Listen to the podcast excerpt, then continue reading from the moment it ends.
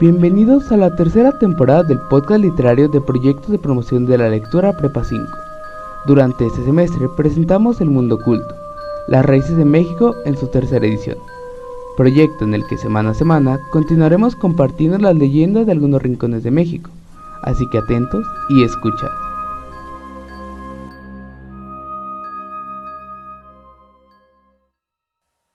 Panteón Jardines del Recuerdo el Panteón Jardines del Recuerdo es uno de los más grandes y conocidos en los alrededores de la Ciudad de México. Por ello, muchas son las tumbas y los cuerpos que yacen ahí. Esta leyenda nace a partir del fallecimiento del padre Anselmo Martínez. El sacerdote era muy querido en la colonia San Rafael, lugar donde se encuentra el Panteón Jardines del Recuerdo. El párroco tenía la noble labor de visitar constantemente a los enfermos, y siempre ayudaba a los más necesitados. Las personas le tenían un gran respeto y era muy admirado por los habitantes de los alrededores. El día en que falleció, muchas personas lo acompañaron en su velorio, realizado en las inmediaciones del cementerio. Hay muchísima gente. ¿Habrá sido un político? Tal vez se trataba de un narcotraficante.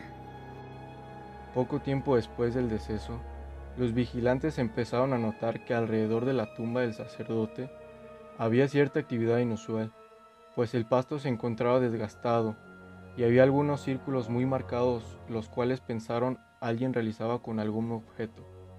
Cierto día, un jardinero de nombre Vicente Cortés decidió ser guardia toda la noche, y lo que esa noche vio lo dejó helado.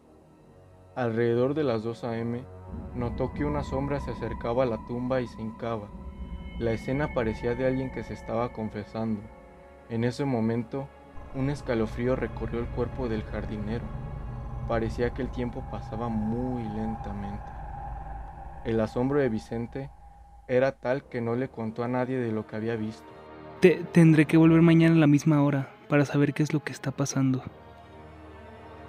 Para su sorpresa, la escena se repitió a la misma hora, sin embargo, ahora la sombra era diferente, y los círculos que aparecían marcados en el pasto no eran otra cosa que las rodillas de los espíritus que visitaban al sacerdote.